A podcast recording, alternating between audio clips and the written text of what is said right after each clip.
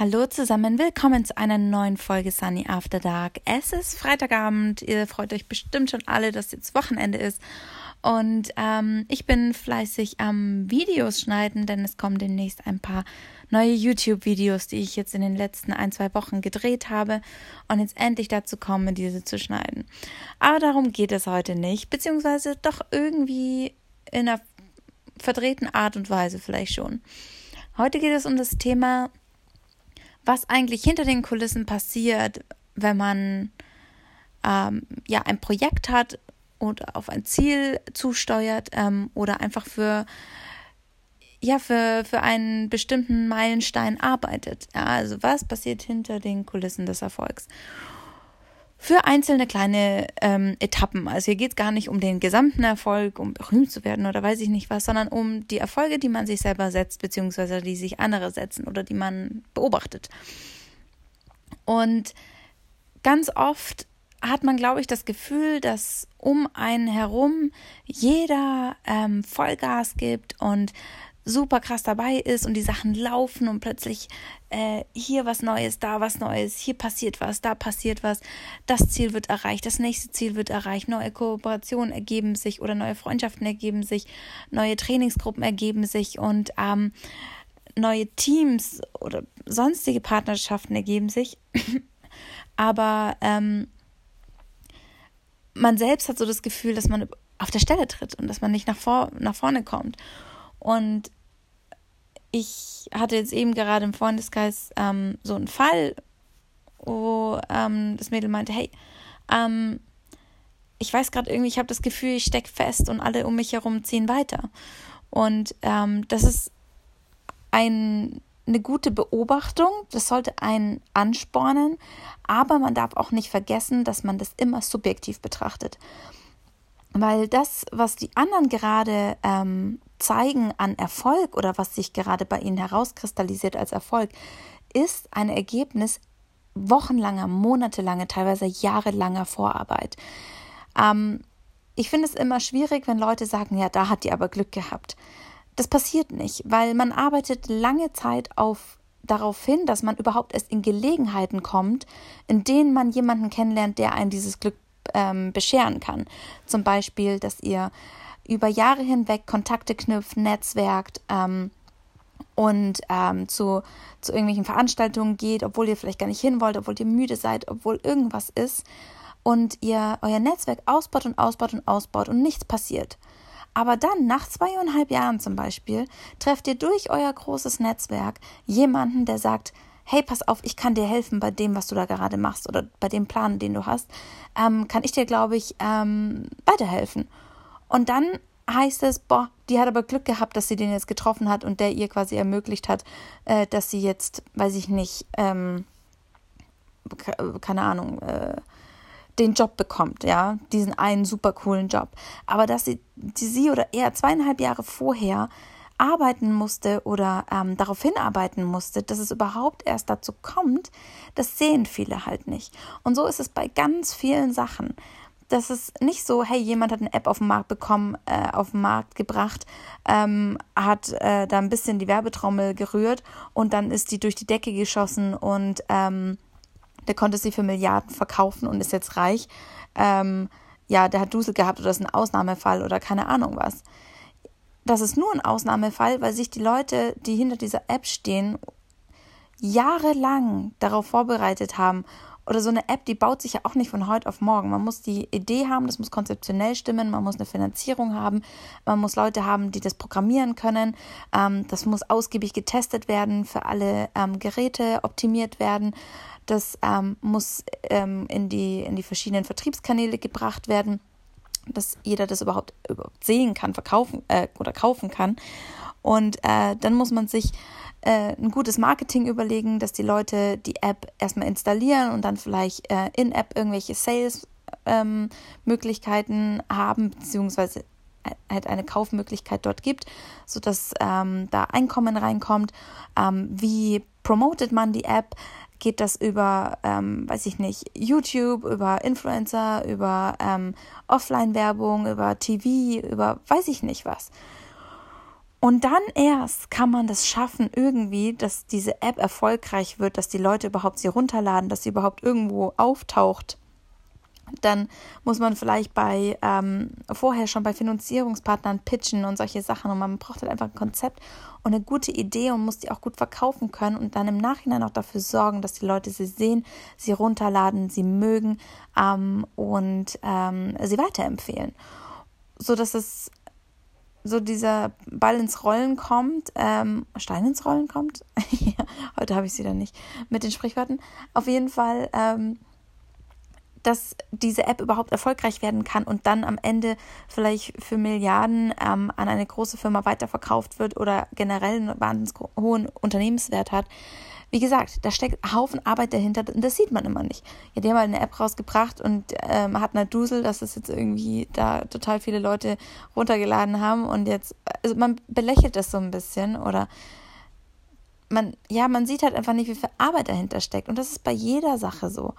Ähm, und ich meine, ich habe die letzte, das letzte Jahr so, so, so viele Stunden gearbeitet, was ich nicht in Social Media kommuniziert habe, Nächte durchgearbeitet, ähm, um irgendwelche Konzepte auszuarbeiten, Marketingmaterial zu erstellen, ähm, mir für mein Social Media ein Konzept zu überlegen, ähm, die Gradings zu überlegen für, für mein oder generell mein Layout in Instagram, in YouTube, auf meinem Blog, ähm, man recherchiert für Themen, die interessant sein können, ähm, man bildet sich weiter ähm, und das sind die Planungen für die Trips und alles Mögliche. Es gehört ja alles dazu, bis ich überhaupt erst mal sagen kann, hey, ich kann einfach ähm, morgen nach London fliegen und ähm, irgendwas machen.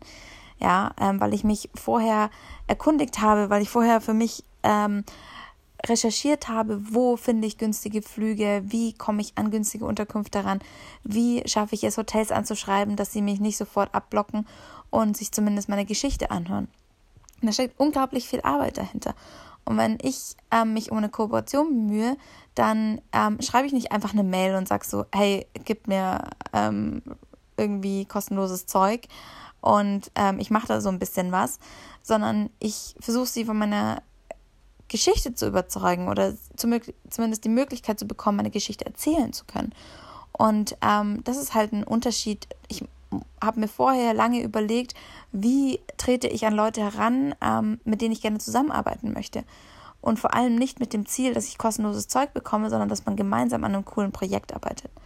Und ähm, das passiert alles im Hintergrund, ja. Und ähm, ich habe nicht von heute auf morgen mit Hyatt kooperiert. Das ist das ist nicht einfach so passiert. Da ist wahnsinnig viel Energie, Zeit und Geld reingegangen, bevor ich überhaupt so weit war. Und das sehen viele Leute halt nicht. Und ähm, das finde ich immer schade. Und genauso ist es ähm, bei Jobgeschichten. Da sagen sie, ja, der, der ist der Job ja auch zugeflogen. Nein, ist er nicht weil die Person hat wahrscheinlich viel genetzwerkt, hat versucht, über viele Kontakte an die richtige Person heranzukommen, die für diesen Job verantwortlich ist, hat vielleicht mit dem Vorgänger gesprochen und sich informiert, hat um die entsprechenden Weiterbildungen zu machen, damit man qualifiziert ist für den Job, hat sich erkundigt, was muss ich alles machen, damit ich überhaupt in Frage komme für die Stelle. Und das alles erreicht über Monate, über Jahre, bis man dann in die Position kommt, dass man diesen Job bekommt. Und da finde ich, ähm, darf man eben nicht sich irritieren lassen, wenn andere gerade super viel Erfolg haben, möglichst wahrscheinlich alle noch gleichzeitig, und man dann denkt so, oh, oh, ich mache irgendwie gar nichts Richtiges, dass ich das auch schaffe, sondern es ist einfach ein Prozess, der einfach super lange dauert. Und vor allem, wenn das Projekt man selbst ist, das ist unglaublich schwer messbar. Generell gibt es so viele Projekte, wo man nur die Ergebnisse sieht, aber das, der Prozess einfach nicht messbar ist oder nicht sichtbar ist für andere.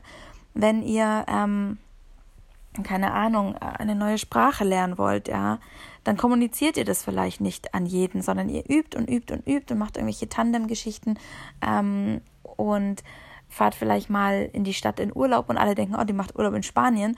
Dabei ist sie da, um intensiv Spanisch zu lernen.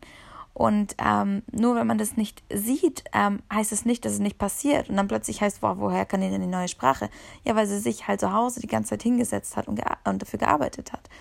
Und wenn man an sich selbst arbeitet, weil man zum Beispiel unzufrieden ist mit der eigenen Lage gerade, weil man sich festgefahren fühlt, weil man nicht weiß, man, in welche Jobrichtung man gehen möchte, weil man vielleicht nicht weiß, ob man sich lieber selbstständig macht oder äh, in ein Angestelltenverhältnis geht, wenn man nicht weiß, ähm, wie man familiär gerade sich entscheiden soll, weiß ich nicht, ob man mit einem Partner glücklich ist oder ob man ähm, weiß ich nicht, ähm, überhaupt erstmal mit sich selbst klarkommen muss, bevor man sich auf andere einlässt.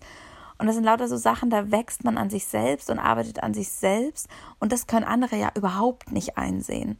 Ja, und plötzlich sagt man, hey, die hat sich voll gewandelt, die ist voll selbstbewusst geworden, voll krass.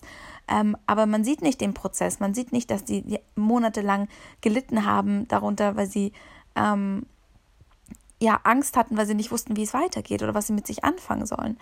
Und deshalb finde ich, sollte man immer, wie ich, wie ich schon gestern gesagt habe, sich auf sich selbst konzentrieren und Schritt für Schritt nach vorne gehen und sich nicht irritieren lassen, was um einen herum passiert, weil der es ist nun mal so, hinter den Kulissen des Erfolgs passiert so, so, so viel. Ihr seht nur den Spielfilm von den anderen, aber wie der ganze Film gedreht wurde, weiß kein Mensch oder kriegt keiner mit. Und ähm, dass das viel Zeit, Arbeit, Geld und und Nerven gekostet hat. Das, ähm, das macht man sich ganz oft nicht klar. Und ich glaube, das hilft, um so ein bisschen sich selbst zu beruhigen. Es ist schon alles in Ordnung, so wie es ist.